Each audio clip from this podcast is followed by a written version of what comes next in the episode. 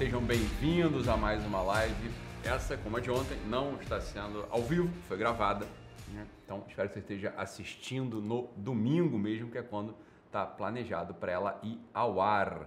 Só relembrando que na live de ontem eu falei sobre dois temas, né? Ali amarrando toda todo o acontecido da semana. Então falei de dois temas, falei do Paulo Gustavo, né, da doação que ele fez para a obra social da irmã Dulce e depois relembrei também, falei sobre ali o aspecto psicológico, espiritual do que aconteceu em Santa Catarina, né, no município de Saudade, no qual um homem entrou e levou a vida de cinco pessoas. Né? Então, bem, que Deus os tenha. Já fizemos nossas orações por eles, certamente. E hoje, no domingo, a gente reserva para não comentar exatamente sobre o que aconteceu ao longo da semana, mas para preparar-nos para essa semana que começa. Hoje é domingo, já estamos no meio do dia, aqui, né, meio de 50 em ponto, entramos aqui com a nossa live.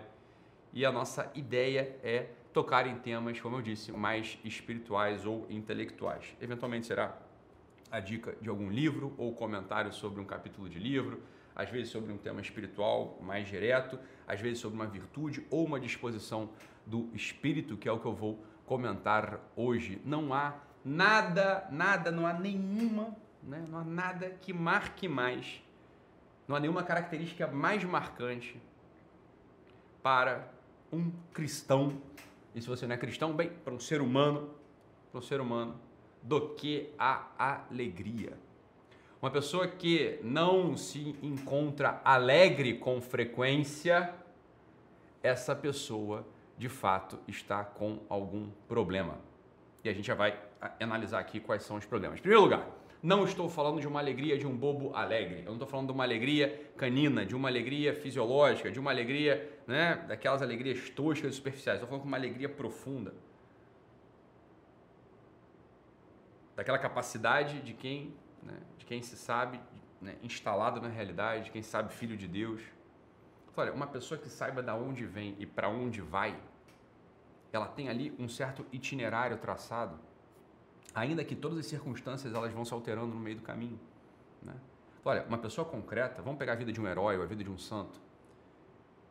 Em algum momento da vida deles ficou claro de onde eles vêm e para onde eles vão e o que acontece no meio do caminho, toda a sua circunstância.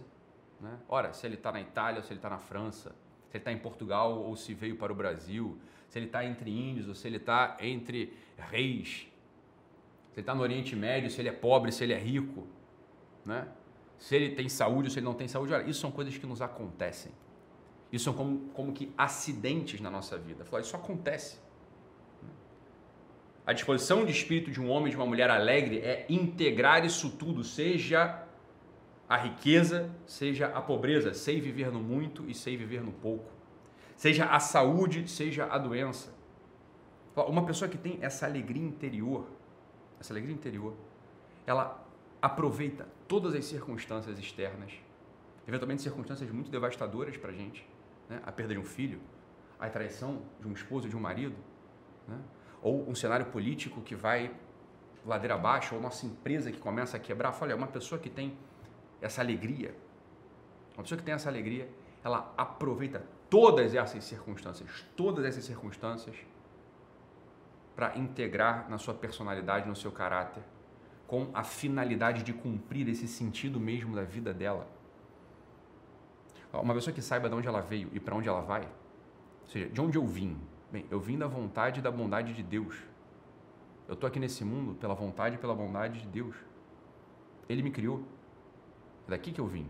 Olha, então eu me reconheço filho de Deus. Reconhecer esse filho de Deus é um dos princípios da gratidão. Uma pessoa que se saiba filho de Deus, ou seja, eu só estou na existência. Eu só vim para a existência porque teve um Deus que me pensou antes de toda a eternidade para que eu fosse feliz e santo ao lado dele, em conspecto eius. Olha, isso é motivo suficiente para que a gente esteja alegre, né? eu sou sustentado por uma força, eu sou sustentado né, por uma energia, como gostam de dizer. Agora, eu sou sustentado por Deus, Criador de todo o universo, que é bom, que é fiel. Isso aqui já é mais do que suficiente para a gente estar constantemente alegre. Você concorda ou não? Essa é a minha origem. E para onde eu vou?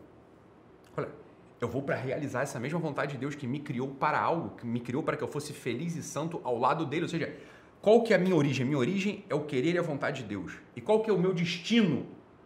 Meu destino é viver na eternidade ao lado desse mesmo Criador.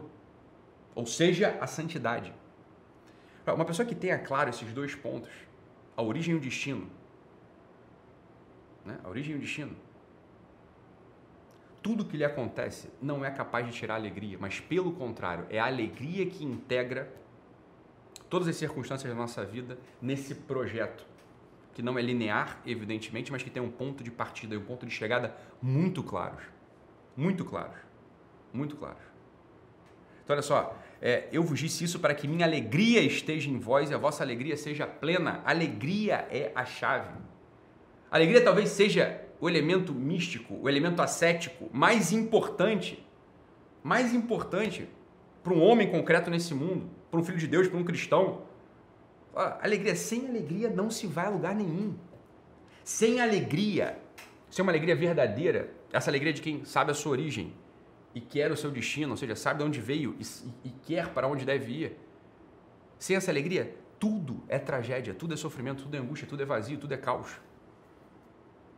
Bem, cultivar essa alegria é um dos princípios que mantém a gente nessa rota incerta, nessa rota não linear, nessa rota de altos e baixos, evidentemente, mas mantém a gente nesse trajeto, nessa trajetória, nesse trajeto, que começa num ponto muito claro, anterior à nossa vontade, anterior à nossa consciência, anterior ao nosso querer, e termina num outro ponto, que aí sim, que aí sim, leve em consideração essa mesma vontade, essa mesma consciência, esse mesmo querer agora nossos, que se dispõe a integrar todas as circunstâncias da vida. Então, nesse domingo, a gente vai olhar para as circunstâncias da nossa vida, todas elas, né? São circunstâncias de alegria, porque eu estou num bom momento, bem, graças a Deus, e que eu não me perca. São circunstâncias de, de tristeza, graças a Deus, e que eu saiba aproveitá-las. São circunstâncias de riqueza, graças a Deus, que eu não me torne vaidoso, é, avarento. São circunstâncias de Pobreza, bem, que eu não me torne autossuficiente, autocentrado, desesperado.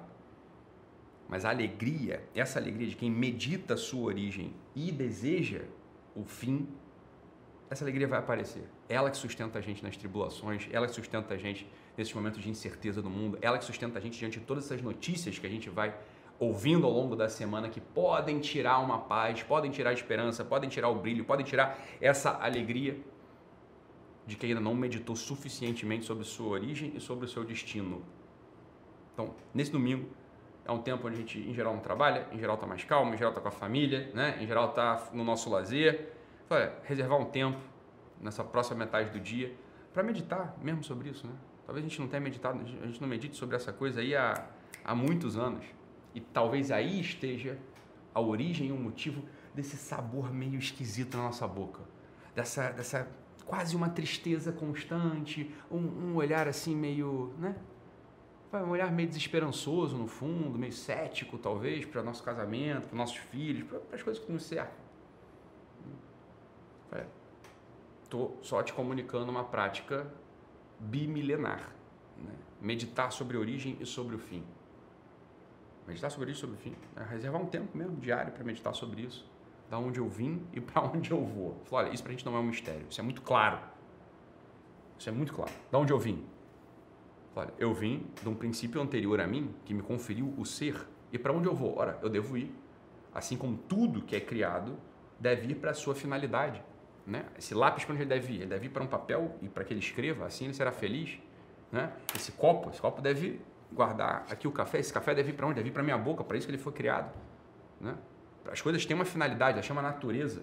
Assim como o rio ele deságua para um certo lugar, as coisas criadas elas vão para um certo lugar também, que é o lugar da sua função. Meditar sobre isso, ó, qual é a função do homem? Qual é a função do homem? Olha, uma das, uma dos indicadores de que o homem está na sua função é a alegria e a felicidade. Verdadeira, plena, ampla, impassível, inabalável diante das circunstâncias de pobreza, de doença, de desespero, de falência.